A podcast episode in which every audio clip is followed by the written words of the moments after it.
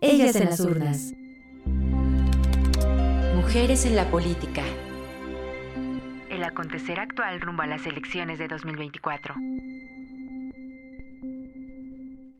Hola, ¿qué tal? Muy buenos días. 26 de febrero del 2024. Un gusto, como siempre, estar aquí en Ellas en las urnas, ya sabe, pues haciendo precisamente el análisis político de este proceso electoral que estamos viviendo y que tiene por supuesto, un matiz muy importante que hay que eh, desilvanar con mucho cuidado, que es la participación política de las mujeres. Lo hemos dicho en más de una ocasión, ustedes lo han escuchado porque es uno de los temas que se suele reiterar, pues sí o sí, seguramente en este proceso electoral, México elegirá la primera mujer que presida en nuestra historia, pues, eh, este país eh, después de 70 años, 71, 71 años de voto de las mujeres, estamos ante una posibilidad real de entrar en este momento de la historia que sin duda pues es muy importante. Tenemos eh, eh, pues algunos momentos importantes que vamos a estar hablando el día de hoy. Yo soy Lucía Lagunes Huerta y me da muchísimo gusto que esté usted aquí acompañándonos en Ellas en las Urnas. Recuerde que nos puede encontrar, eh, bueno, nos puede dejar un mensaje de voz, un eh, mensaje de texto a través del 55 60 60 5571, pero también nos puede encontrar en las redes sociales si anda por ex, arroba violeta radio-fm y si anda por Facebook, Violeta Radio podrá encontrarnos. Recuerde también que todos los jueves a las 11 de la mañana en en Nesa Radio, eh, pues va a ocurrir la retransmisión de este programa también en el IMER los miércoles los domingos, perdón, los domingos a las 9 de la mañana en el 660 de AM y bueno, en Ibero Radio, en la sección de Tengo otros datos, podrá encontrar también un comentario que hacen eh, alguna de nuestras panelistas de ellas en las urnas sobre lo que acá hemos abordado. Así que pues agradecemos a todos los medios aliados que se hayan sumado a esta reflexión y que hayan recuperado, por supuesto, a ellas en las urnas. Tenemos ya acá a nuestra querida Lisbeth Ortiz Acevedo. Ella es jefa de información de la agencia CIMAC Noticias. Liz, bienvenida, ¿cómo estás? Buenos días, Lucía. Encantada de de que conversemos eh, un, un, lunes más. Pues eh, estamos aquí con algunas ausencias. Nuestra querida Ivonne Melgar anda en trayecto y espero que eh, pronto se pueda conectar. Y nuestra querida Adriana Favela, ex consejera del INE, también está a punto de conectarse. Esto pasa en los programas en vivo. De repente la, la, tecnología no juega a nuestro favor. Parece ser que nuestra querida Adriana tiene ahí algún contratiempo, pero esperemos que pronto se sume. Y vamos a entrar a los temas directamente, mi querida. Eh, em, Liz, eh, en la agencia de CIMAC Noticias han recuperado una información que tiene que ver con, la han mm, titulado ustedes así, 8 de 8. Cuéntanos, eh, Liz, de qué se trata y empecemos el análisis. Bueno, pues muchas gracias. Antes de comenzar, eh, quiero invitarles a todas las personas que nos escuchan a que puedan consultar la página, porque está el portal de ellas en las urnas, donde vamos documentando toda la información nota a nota eh, durante todo el proceso electoral. Lo estamos registrando, desde luego, con la perspectiva de los derechos humanos de las mujeres y ha tenido una buena una buena aceptación. Te quiero mm, compartir que estuve con algunas chicas de, de la UAM Iztapalapa y estuvieron muy interesadas eh, la semana pasada y yo, bueno, que quiero mandarles un, un, saludo, un abrazo fuerte porque están siguiendo las transmisiones y eso me encanta. Eh, bueno, pues un, un abrazo a ellas y bueno, pues arrancamos, sí, efectivamente, sacamos una nota en la semana en CIMAC Noticias, eh, que hablaba precisamente de la 8 de 8. Y nos dice el INE, bueno, quiero abrir también con información, con cierre al día de hoy, eh, al, al 26 de febrero del 2024, en el registro que tiene el INE eh, de personas eh, violentadoras por violencia política hay 378 casos, personas, digámosle así, que, que han sido documentadas estas agresiones y 332 sancionadas hasta el día de hoy. Hemos visto cómo va aumentando este registro. Bueno, para decir que el INE, para, o bueno, la idea es para garantizar la paridad de género y el respeto a los derechos humanos de las mujeres en este ámbito, en el ámbito político, en el ámbito electoral, el INE verificará que las postulaciones que vienen ya próximas, eh, eh, realizadas por todos los partidos políticos a los cargos federales, cumplan con la reforma constitucional y no hayan sido sancionadas eh, ninguna de las personas que se postulen con alguna sentencia firme por ocho supuestos. ¿Cuáles son? Tener sentencia firme por la comisión intencional de delitos contra la vida y la integridad corporal, contra la libertad y la seguridad sexuales, cuando afecta el normal desarrollo psicosexual, violencia familiar, violencia familiar equiparada o doméstica, eh, violación a la intimidad sexual, violencia política contra las mujeres en razón de género, en cualquiera de sus modalidades y tipos, y ser declarada como persona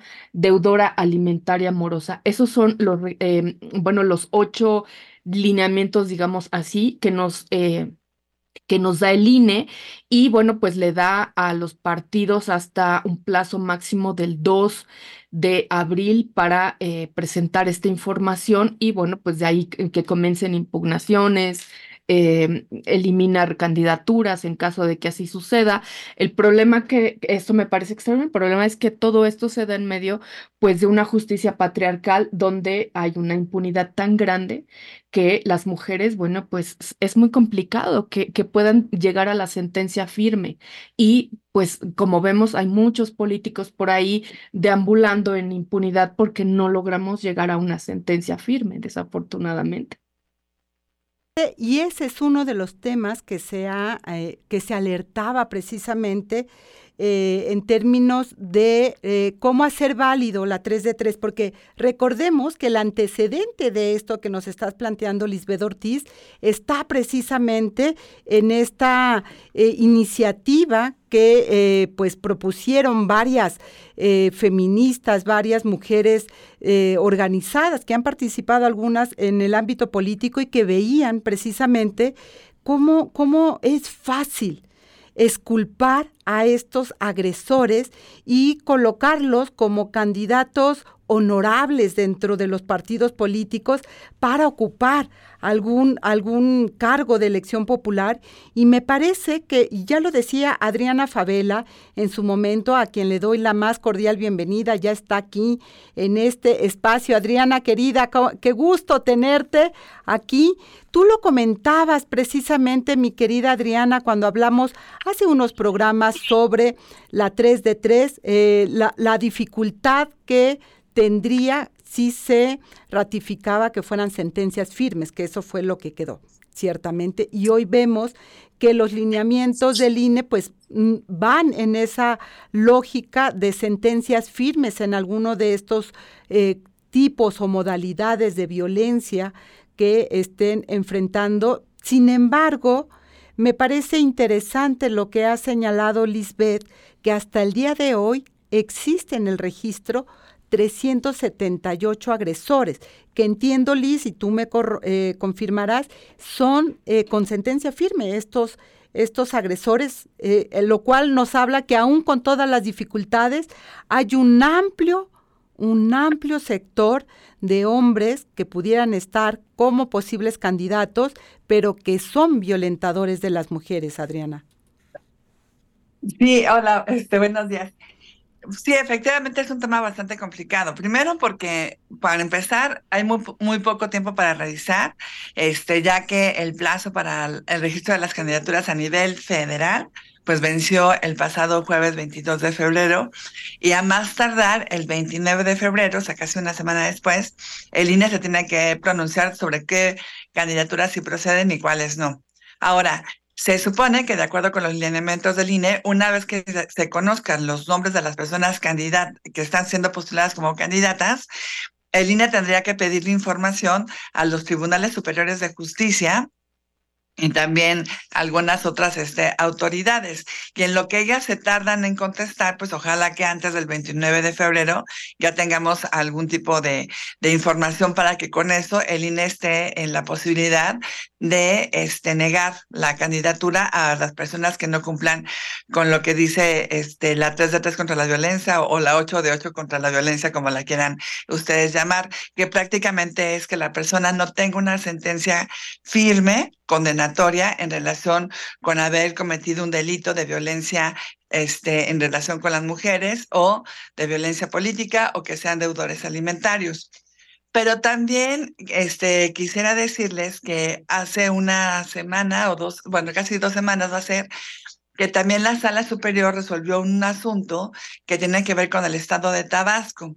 Y ahí también se impugnaban unos lineamientos. Y lo que dijo la sala superior era que solamente procedería este, la suspensión de derechos políticos electorales en contra de las personas cuando se trataran de, de sentencias firmes, sí, pero que también fueran sentencias en el ámbito penal.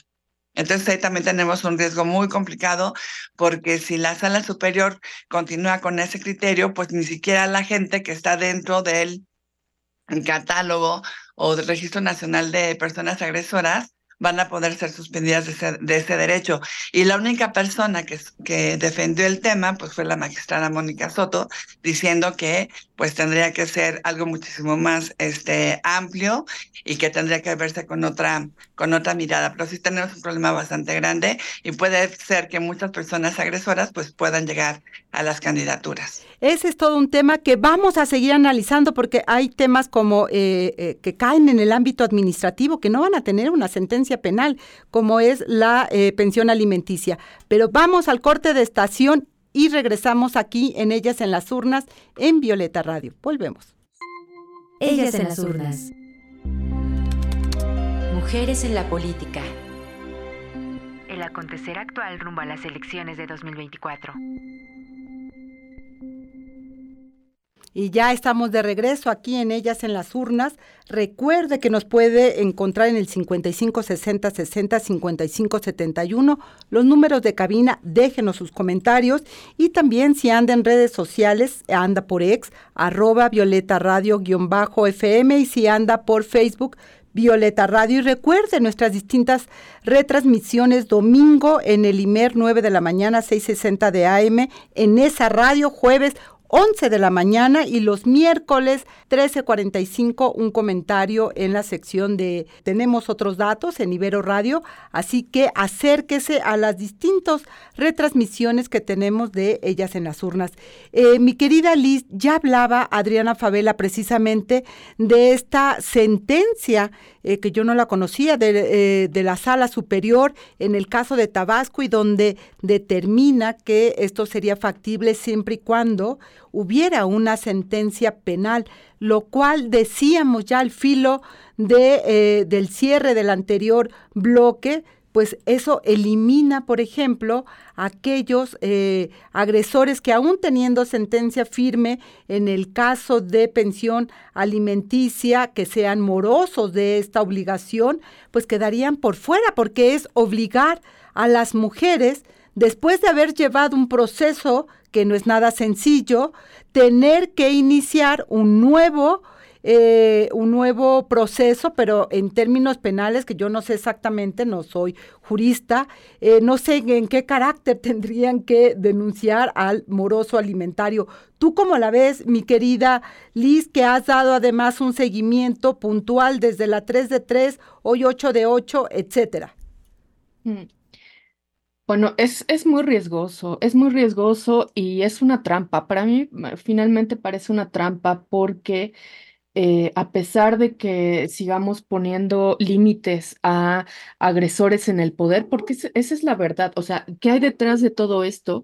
Eh, no es que queramos imponer alguna verdad, lo que, lo que se pretende detrás de esto es que no haya agresores en el poder, es decir, que no haya hombres que sean juez y parte, que no sean quienes eh, generen y, y voten las leyes y quienes agredan en sus casas, en sus trabajos, en fin. Eh, y esto es muy complicado porque además en este proceso electoral, que es un tiempo muy corto a diferencia de, de los juicios que se dan en este país, que pueden por lo menos, por lo menos eh, durar dos años, pues es muy complicado que pueda ejercerse este tipo de justicia para mujeres. Eh, por ejemplo, un caso que hemos documentado es el de Noé Castañón Ramírez, un senador que está eh, denunciado presuntamente por violencia familiar y sustracción de sus hijos. Y, eh, y al no tener pues una sentencia firme, a pesar de que su esposa ha acudido a varias instancias y demás, pues continuamos con este tipo de casos presentes, al igual que muchos otros que hemos tenido, como, em, bueno, tantísimos más. Lucía, ¿puedo hacer una acotación rápidamente? Es que dejamos de escucharte, Lucía. Dejaron de escucharme, ya está, ya está, ya. Aquí un pequeño problema técnico. Adriana, vas. Sí, yo lo que decía es que en esa sentencia que les comento del Estado de Tabasco, sí dice que sean sentencias penales en relación con delitos de violencia contra las mujeres, violencia política, pero aparentemente desde el punto de vista penal, y aparte lo de deudores alimentarios. O sea, si tú ya tienes una sentencia de deudor alimentario en, en relación con una persona, con esa sentencia basta para que se pueda este, privar del derecho a, llegar a una candidatura. Pero sí se hace el énfasis de que tienen que ser sentencias firmes, o sea, que ya se haya pasado, como lo, que dice Lisbeth, todo el proceso de denuncia, de investigación, de emitir una sentencia condenatoria y que esa sentencia condenatoria quede firme, porque hay que acordarse que hay varias instancias que pueden ir revocando esa determinación. Era lo único que quería puntualizar. Muchísimas Muchísimas gracias, mi querida Adriana. Creo que aquí hay dos elementos importantísimos. Eh, si bien estos lineamientos lo que están es eh, aterrizando, digamos, un planteamiento que nace con la 3 de 3, hoy 8 de 8, como la querramos eh, identificar, pero creo que lo que coloca en la reflexión ciudadana es a qué le llamamos buenos candidatos. ¿Cómo podemos tener un doble rasero? Para decir, este es un buen candidato, aunque es violentador, aunque no cumple con la pensión contra sus hijos, aunque tiene, es un hostigador, etcétera, etcétera, pero es buen candidato. Me parece que lo que ha colocado la 3 de 3 y hoy la 8 de 8 es en el centro de la reflexión estos dobles raseros con los cuales se juzga a los hombres y entonces se les disculpa la vida privada como si no tuviera un efecto en su actuar público. Y creo que ese es el elemento más valioso que quisiera recuperar porque nos replantea nuevamente a qué le llamamos buenos candidatos. Y como ya está aquí mi queridísima Ivonne Melgar y ya el panel está completo, pues eh, Ivonne, un, cierre de este comentario para entrar con los siguientes temas. Claro que sí, Lucy, Liz, Adriana, una enorme disculpa por estas fallas tecnológicas que no me permitieron estar conectadas con ustedes, pero las venía escuchando.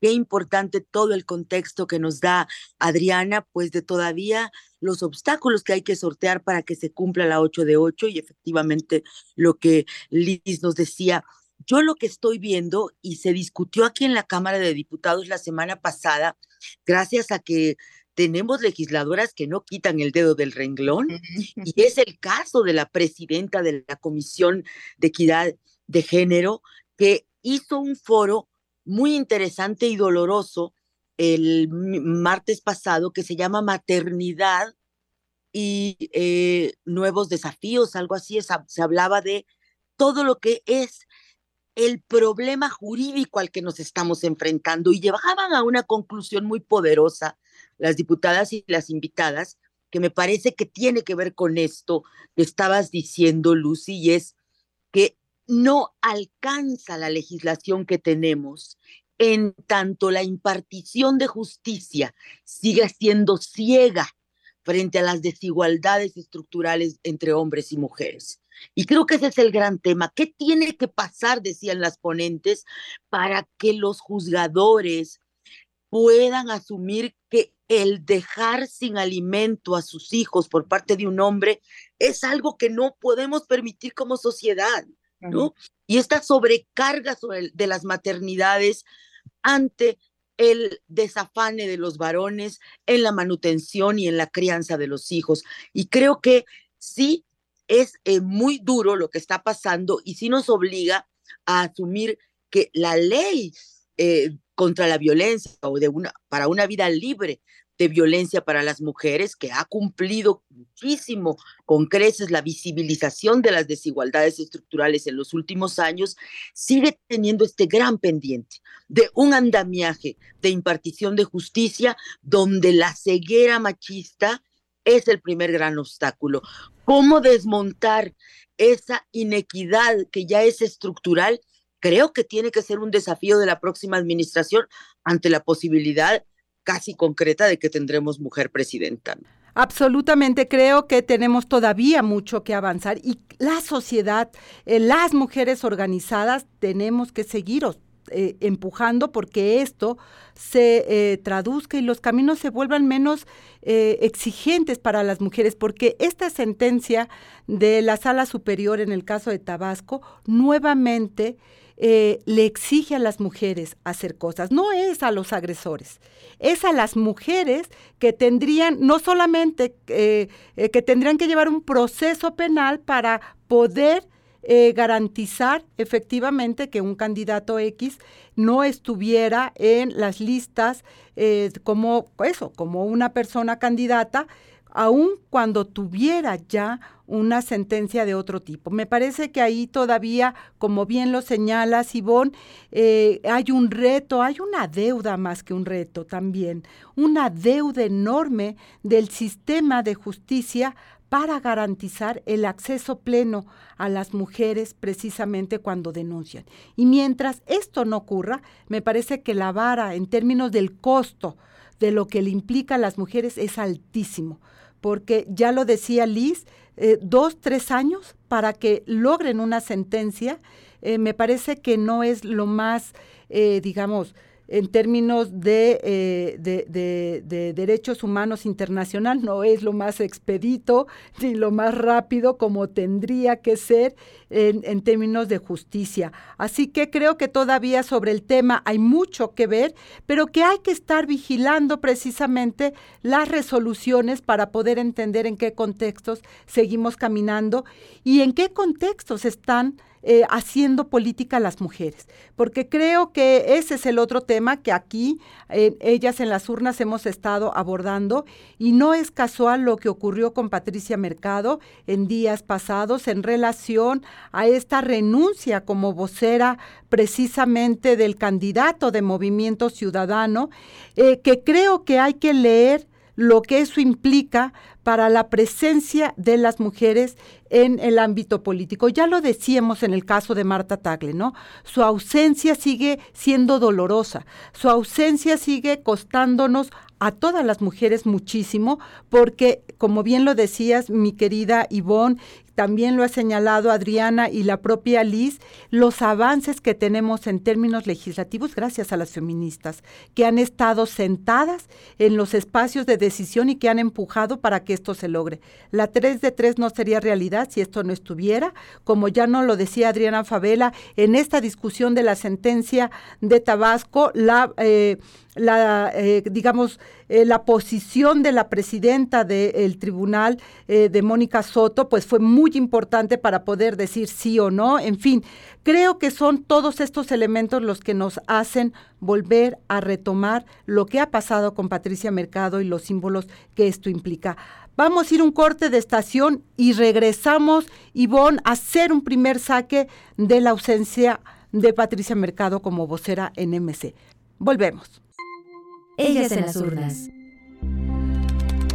Mujeres en la política. El acontecer actual rumbo a las elecciones de 2024. Y ya estamos de regreso aquí en Ellas en las urnas, 55 60 60 55 71. Si anda por ex, acuérdese, arroba Violeta Radio guion bajo FM y si anda por Facebook Violeta Radio. Mi querida Ivonne, decíamos, eh, la ausencia de Patricia Mercado es una lección para todas y quisiera recuperar el título del libro de nuestra querida eh, colega Katia de Artigues porque creo que seguimos escribiendo la lección para todas. Eh, participar en la política no es sencillo y otra vez vemos que mujeres tan valiosas como en el caso de Patricia Mercado tiene que renunciar a ser la vocera, la coordinadora por las razones que ella ha expuesto en términos públicos de las decisiones del partido con las cuales ella no coincide y se queda como candidata a diputadas.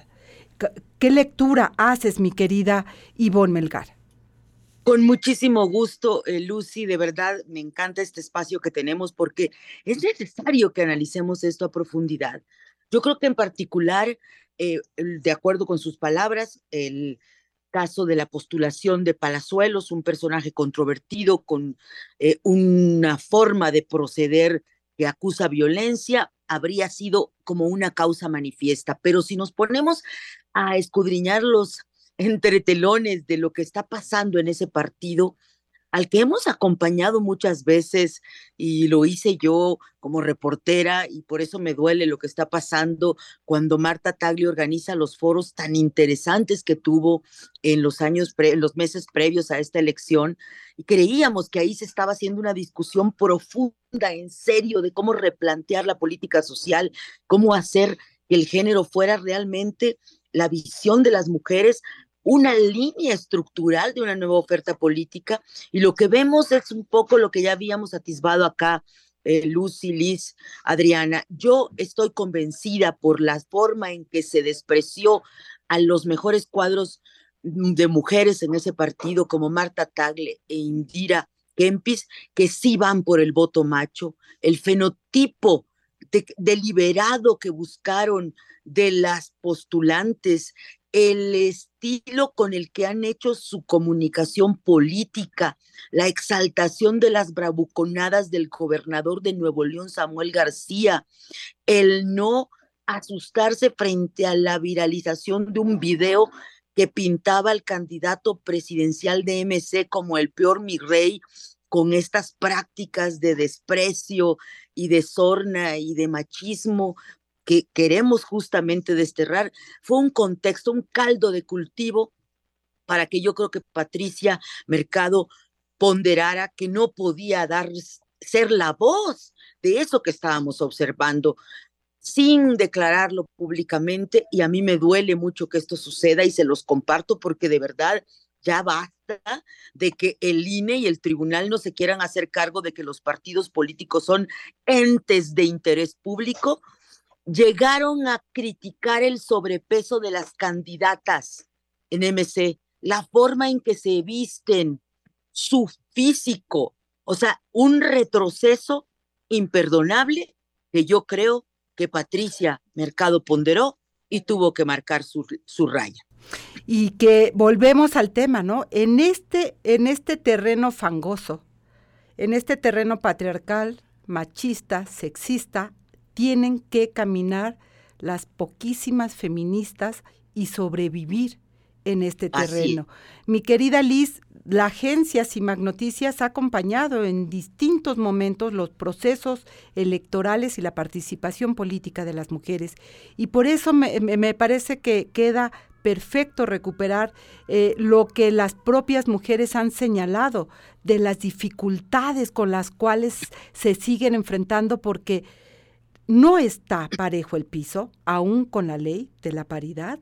Ellos siguen eh, colocando las trabas y, este recuento que nos haces, Ivonne, de los personajes, de las formas de hacer política, lo decías tú también, Liz, el, el voto machista por el cual MC van y que dijeron, bueno, pues con eso nos conformamos porque quieren seguir viviendo como partido a costa de sí mismo y con un doble lenguaje se venden como los modernos, los jóvenes, los de, la, eh, los de las nuevas ideas y actúan como los peores machos de hace 40, 50, un siglo atrás, mi querida Liz.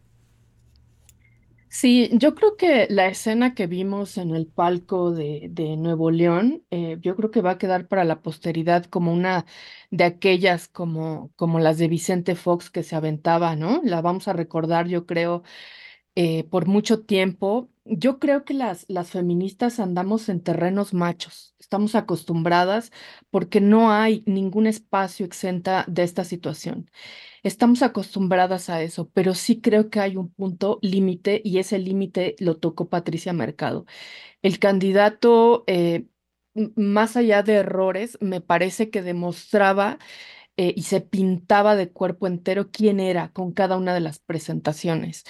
Eh, más que desafortunado, prácticamente se escuchaba un violentador ahí, eh, ¿no? Con alcohol, eh, después desafiando instituciones, en fin, un, un, macho con alcohol adentro a todo lo que daba.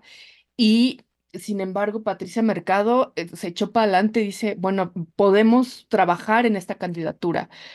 Pero después de que el candidato Álvarez Maínez dice, no voy por la 3 de 3, vámonos. O sea, yo creo que ahí tocas tu, ahí tocas tu límite como feminista. O sea, es imposible poder trabajar con un candidato que dice no voy por la 3 de 3, ahora la 8 de 8, es imposible, no puede ser.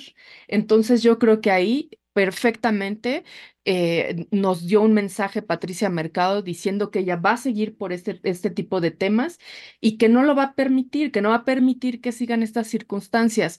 Y esto desde luego que va en detrimento de, de Movimiento Ciudadano y del mismo candidato. O sea, habla precisamente no solamente del partido, porque ya lo habíamos documentado, habíamos hablado de las machiruladas de Movimiento Ciudadano, que se llevó también varias portadas de este, de este conversatorio que tenemos, pero ahora se las lleva directamente el candidato y nos habla de quién es él.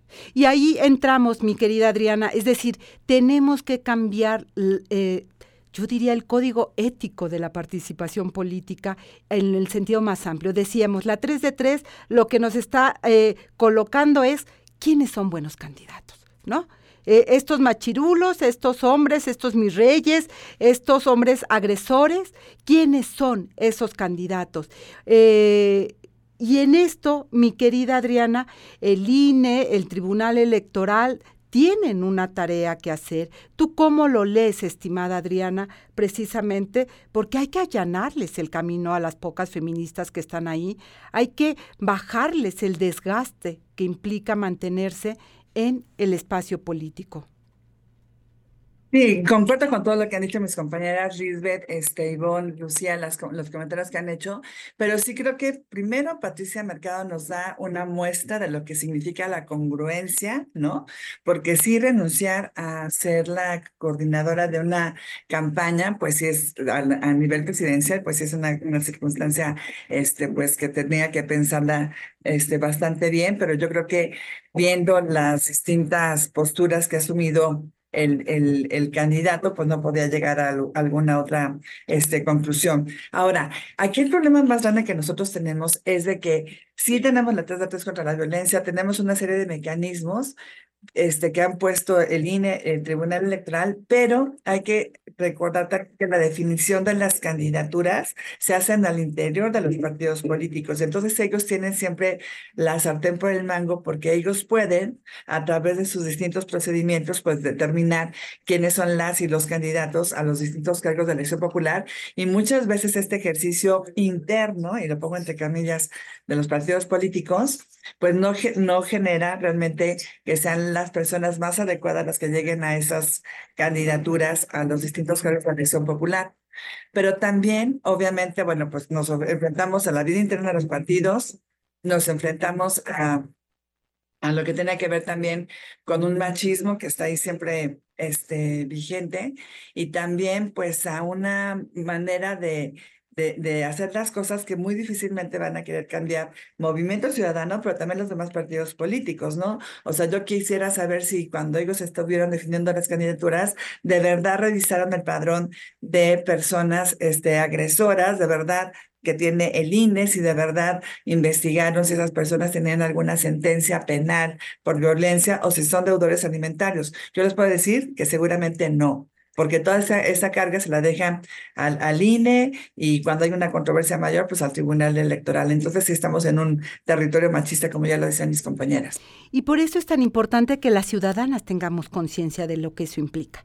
Porque congruencia como la de Patricia Mercado, pues yo diría Marta Tagle, ya lo decía Ivonne Melgar, y el costo de la congruencia para las mujeres es eh, no permanecer de manera cotidiana en la política. La congruencia para ellos es bastante flexible, ¿no? Es decir, un actuar en el palco deportivo con el gobernador, eh, con las cervezas, a todo lo que da, no lo bajó de la candidatura Álvarez Maínez. Se disculpó, dijo, ay, perdonen ustedes, esa no es la imagen que yo quiero dar, este, sana, sana, y sigamos. ¿No? Con todo lo que tú señalas, mi querida Liz, en términos de que seguramente fue un trago amargo para Patricia y tuvo que buscar la forma de justificar esa presencia. Sí que incluso la congruencia no es valorada de la misma manera si ellas eh, están siendo como ellos. Eh, y lo decíamos en programas pasados, este, si esta escena la vemos en cualquier mujer política, eh, exacto, inmediatamente su carrera política se termina. Inmediatamente no hay justificación, pero ellos tienen todas las justificaciones y por eso me parece tan importante lo que ha señalado la 3 de 3, porque es la discusión ética de la política. ¿A quiénes vamos a elegir como candidatos con estos actuares privados y públicos? Y creo que ese es el tema. Vamos a ir un corte de estación, pero vamos a regresar con lo que ya nos señalaba Ivonne Melgar con eh, Kempis, qué pasó, qué hay, y, y con ello vamos cerrando el programa. No se vaya, estamos aquí en Violeta Radio. Ellas en las urnas. Mujeres en la política. El acontecer actual rumbo a las elecciones de 2024.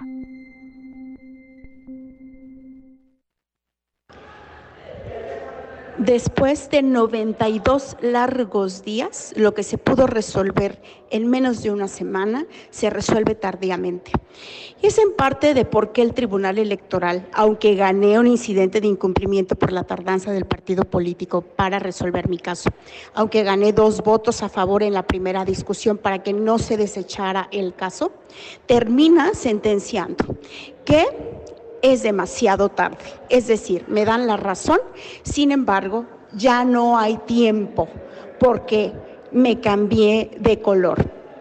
Esto es un absurdo jurídico. Hay insuficiencia en la argumentación, pero hay también negligencia. El Tribunal Electoral lo que hace es desatenderse y lavarse las manos. Es muy grave porque hay criterios de violencia política en razón de género en este juicio de protección a mis derechos político-electorales. Por eso lo que sigue es acudir a otra instancia para ingresar una queja y no dejar sin castigo a los culpables. En pleno 2024, en una elección de dos candidatas a la presidencia de la República, no es eh, suficiente. Tenemos que hacer más porque nos queremos vivas, libres, seguras y sin miedo. Pues escuchamos precisamente a Indira Kempis haciendo el resumen, mi querida Ivonne Melgar, de eh, pues del proceso que ella ha llevado para poder estar en esta contienda electoral. Cuéntanos, eh, la película final, o sea que empezamos la película por el final, diría yo. Entonces, este es el resultado. Este es el resultado y, yo creo que ella es muy, muy buena para exponerlo en, este audio que nos comparte para esta mañana de, de nuestro análisis, porque lo que yo veo y me preocupa muchísimo, y bueno, en mi condición de reportera lo puedo decir porque así lo hemos estado observando, mira, hay un modelo de administrar las instituciones electorales a nivel estatal y nivel federal, sean tribunales o sean eh, EINE o OPLES, donde el comisionado, el consejero, los consejeros hacen alianza con los representantes de los partidos políticos para sacar adelante asuntos. Me parece bien, pero no si es a cambio de que esos partidos sean impunes. Y a mí me está dando la impresión de que las alianzas que se han hecho desde las dirigencias partidistas con el INE y con el tribunal les están permitiendo que les laven la cara. Lo tengo que decir con esas palabras porque hay una, hay una, una, una columna vertebral y a mí me la enseñó Miriam Hinojosa cuando vino a hacer el examen para poder eh, ser este, consejera presidenta. Ella quedó muy bien calificada, lamentablemente no, la tómbola no fue benéfica con las feministas, sino quedó una feminista como ella al frente del, del INE, pero ella lo decía ante los escrutadores o los integrantes del Consejo Técnico Evaluador.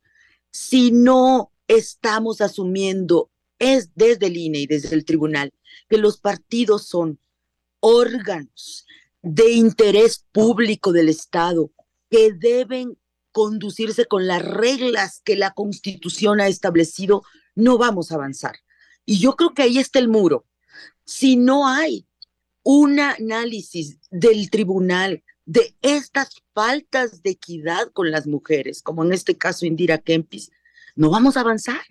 Vamos a seguir teniendo partidocracias con Club de Toby que son capaces de manejar esos partidos con casicazgos y sin aplicar la legislación. ¿Por qué no le permitieron ser candidata a la presidencia Indira Kempis? ¿Por qué no la dejaron inscribirse? Ella tenía la razón y ahora, claro, tenía que seguir compitiendo, se cambia de partido, se pasa al PRI y con ese pretexto no quieren juzgar algo que fue de fondo. Muy delicado. Absolutamente, yo creo, mi querida Adriana, pues que, que, ese es un tema que habría que revisar, tú cómo la ves, es decir, eh, sí o sí, cómo logramos que esta eh, lectura dentro de el Instituto eh, Nacional Electoral y el Tribunal Electoral vaya recuperándose para romper con estos pactos patriarcales que dejan afuera a las mujeres.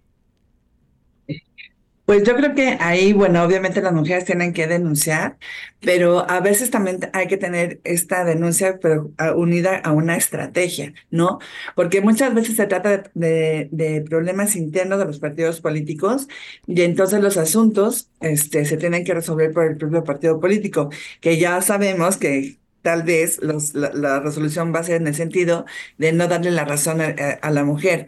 Pero ya siguiendo ese camino, luego se puede ir a la sala superior a seguir con la impugnación para que de verdad se revise si hay violencia política contra las mujeres en razón de género, si hay alguna vulneración a sus derechos político-electorales, en este caso de la senadora, bueno, pues porque no se le permitió, no fue considerada para ser este postulada como candidata de Movimiento Ciudadano a la presidencia de la República, que obviamente, bueno, pues es una, una lástima y más viendo a, a la otra persona que sí está, bueno, quedó en la candidatura, ¿no? Que también es un hombre que no ha, tenido un comportamiento tan adecuado.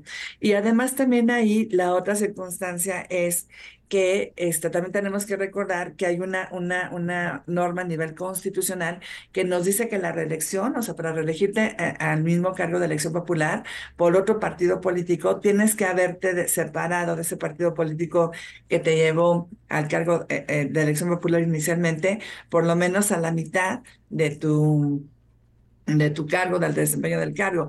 Y en este caso, por ejemplo, para volver a ser senadora, ella tendría que haberse separado del Partido Movimiento Ciudadano, pues en 2021, pero obviamente en el 2021 todavía no había este tipo de problemas que a ella luego la orilla, ¿no? A separarse de, de este partido e irse por otro partido que ahora sería el PRI, para que pueda seguir este, en un cargo de elección popular. Pero por la senaduría, pues sería muy difícil, tal vez por una diputación federal podría, podría ser. Pero sí, esas son todas las circunstancias que se van dando y que tiene, tenemos que enfrentar las mujeres, pero sí, obviamente, bueno, siempre acudir a, a presentar una demanda, un juicio, pues es algo complicado, pero sí también este, es algo que tienen que estar recorriendo las mujeres de manera constante, desafortunadamente. Y, volvemos, o sea, no, no hemos perdido el hilo de este programa cuando iniciamos en términos de lo que implica para las mujeres mantenerse en la vida política. Eh, a, pesar de las leyes que se han eh, creado, incluso la reforma constitucional de paridad en todo, no quiere decir que la norma cambia la forma de hacer política.